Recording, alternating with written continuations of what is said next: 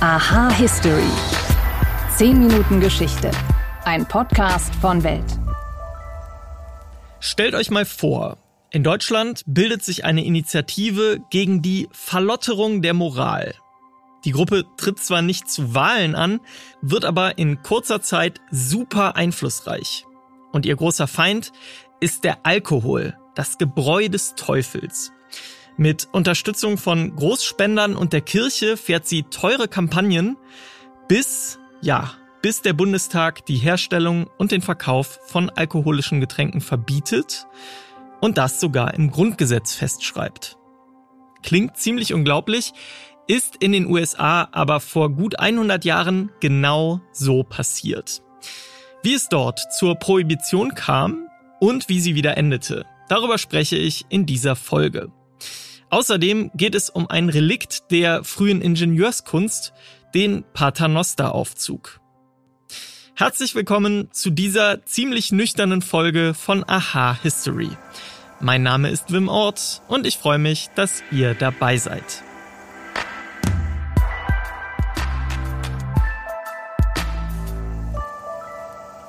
Am 16. Januar 1919, da war es soweit. Als 36. US-Bundesstaat hatte Nebraska den 18. Verfassungszusatz ratifiziert, also der Gesetzesänderung zugestimmt, und damit war die benötigte Hürde genommen. Ein Jahr später trat die Prohibition in Kraft und die USA waren ganz offiziell eine Dry Nation. Aber war mit dem Verbot wirklich das ganze Land trockengelegt? Naja, nicht so wirklich. Denn mit der Prohibition, da kam der Schwarzhandel und von Ost bis West. Da wuchsen fast überall geheime Brennereien und Kneipen aus dem Boden. Aber wie kam es eigentlich dazu, dass die Enthaltsamkeitsbewegung so stark geworden war?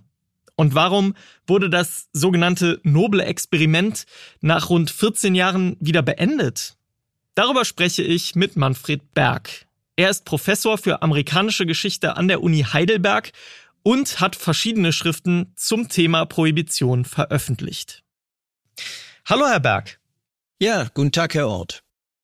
Fangen wir mal vor der Prohibition an. Wie viel haben die Amerikaner damals getrunken und wie kam es dann zu dieser Bewegung des Verbotes von Alkohol?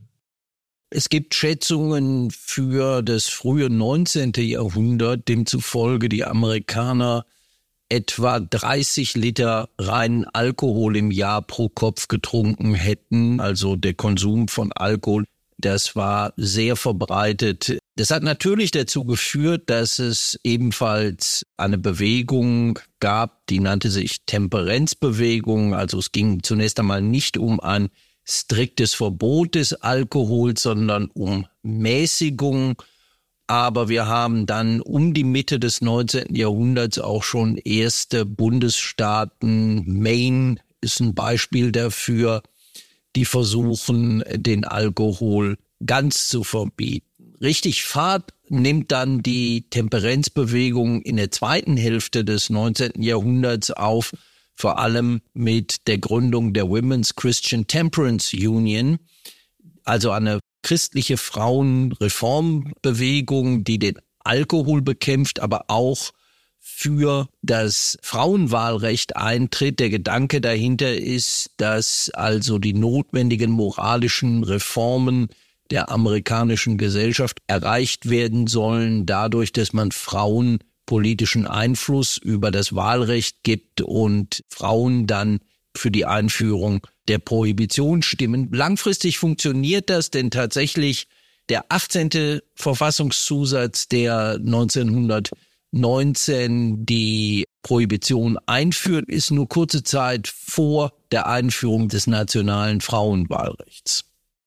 Hatte die Einführung der Prohibition dann diesen gewünschten Effekt? Wandelte sich die Gesellschaft wirklich zu einem, ja, nennen wir es mal, moralisch besseren? Ja, das wäre eine sehr steile These. Die Erwartungen waren hoch auf Seiten der Befürworter der Prohibition, aber natürlich gab es keinen gesellschaftlichen Konsens. Es gab erhebliche Teile der amerikanischen Gesellschaft, die gegen die Prohibition waren.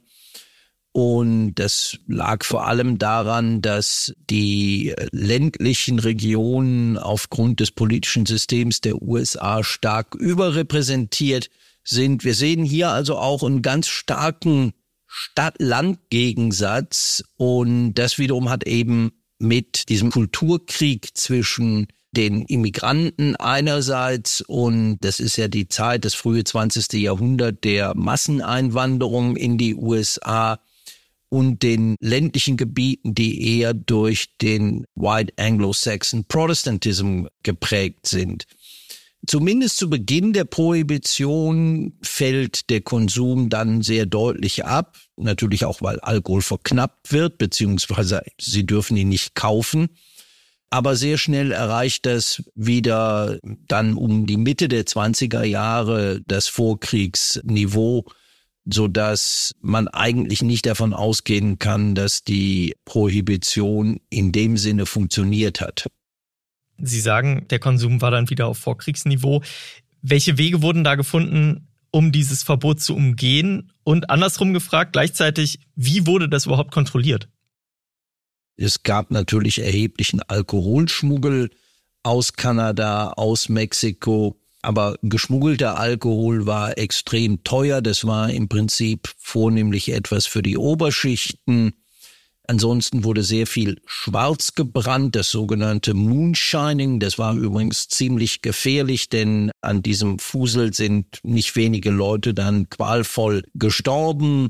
Und dann gab es natürlich in den großen Städten die Speakeasies, die sogenannten Flüsterkneipen, wo dann Alkohol ausgeschenkt wurde, natürlich heimlich. Also wer Drinks sich beschaffen wollte, der konnte das in der Regel tun. Es war meistens nicht geheim. Es waren eigentlich alle verschiedenen Ebenen der Strafverfolgung in den USA involviert, aber das hat nicht wirklich besonders gut funktioniert. Es lag zum einen natürlich auch daran, dass die Polizei äußerst korrupt war. Für die Besitzer dieser Flüsterkneipen waren das Betriebskosten. Man hat einfach die Polizisten bestochen. Ab und zu wurde mal eine kleine Razzia veranstaltet, um so zu tun, als tue man etwas. Also es war äußerst schwer durchsetzbar, was nicht bedeutete, dass es nicht auch teilweise starke Versuche gab, das zu tun auf Einzelstaatsebene, drakonische Urteile. Also wir sehen in dieser Zeit auch beobachten einen starken Anstieg auch der Gefängnispopulation, weil eben ein Verhalten kriminalisiert wurde, das für viele Amerikaner vor Einführung der Prohibition im Grunde zum Alltag gehört hatte und sie einfach auf den Genuss von Alkohol nicht verzichten wollten. Hat die Prohibition der organisierten Kriminalität am Ende eher noch geholfen, Fuß zu fassen und sich weiter zu verstetigen?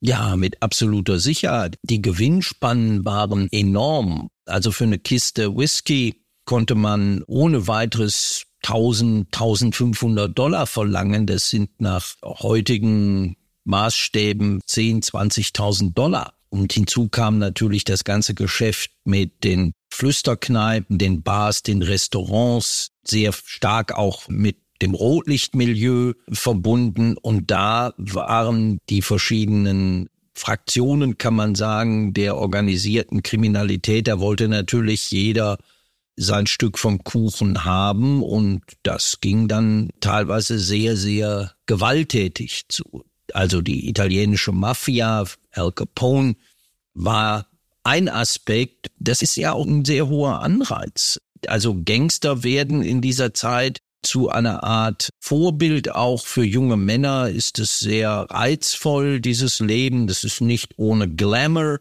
Es konnte das Leben aber auch natürlich sehr stark abkürzen, denn also die Mordrate in Städten, vor allem Chicago und New York, geht in dieser Zeit enorm in die Höhe und auch die Gefängnisse füllen sich.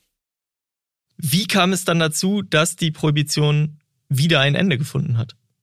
Also die hohen Erwartungen, die die Reformer in die Einführung der Prohibition gesetzt hatten, die waren nicht eingetreten. Also Amerika wurde in den 20er Jahren sicher keine moralischere Gesellschaft, sondern ganz im Gegenteil. Was zum Beispiel ein großes Problem war, war einfach, dass Bürger gar kein Unrechtsbewusstsein mehr hatten, wenn sie die Prohibitionsgesetze verletzten. Also es gab einen gewissen Ermüdungseffekt, der vor allem natürlich politisch den Demokraten zugute kam.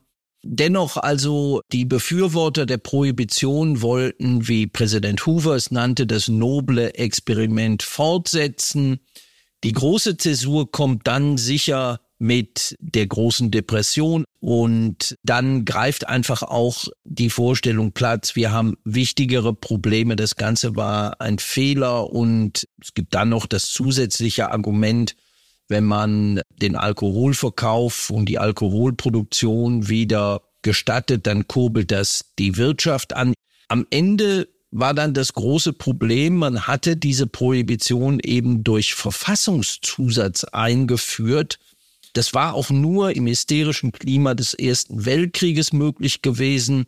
Und jetzt musste man die Verfassung wieder ändern. Und die Hürden für eine Verfassungsänderung in den USA sind sehr hoch. Es ist nicht nur die Zweidrittelmehrheit im Kongress, sondern es bedarf einer Dreiviertelmehrheit aller Bundesstaaten.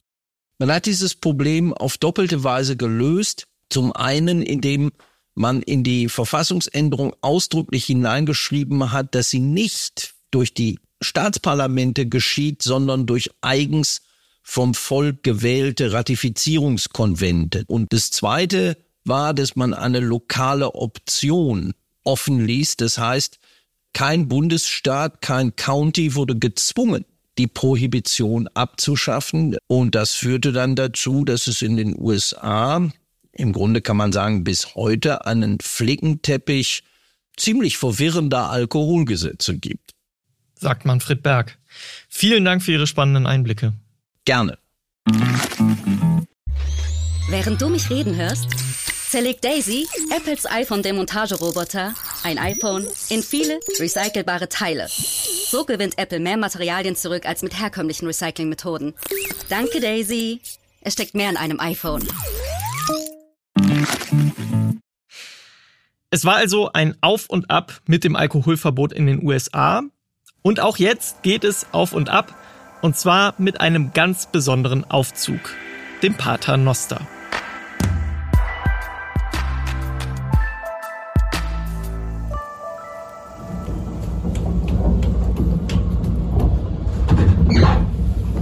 Na, seid ihr schon mal Paternoster gefahren? Hier in Berlin gibt es noch ganze 30 Stück davon und bei uns im Axel Springer Hochhaus, da fährt bis heute einer bis in den 19. Stock und wieder zurück. Sonst ist der Paternoster, dieser Umlaufzug für Waren und Personen, ein ziemlich seltener Anblick geworden. Aber warum ist der Neubau dieser spektakulär aussehenden Aufzüge heute verboten und woher haben sie diesen außergewöhnlichen Namen? Ich erspare euch die Mythen und erzähle euch einfach, wie es war. Der Name Paternoster, der geht auf das Christentum zurück.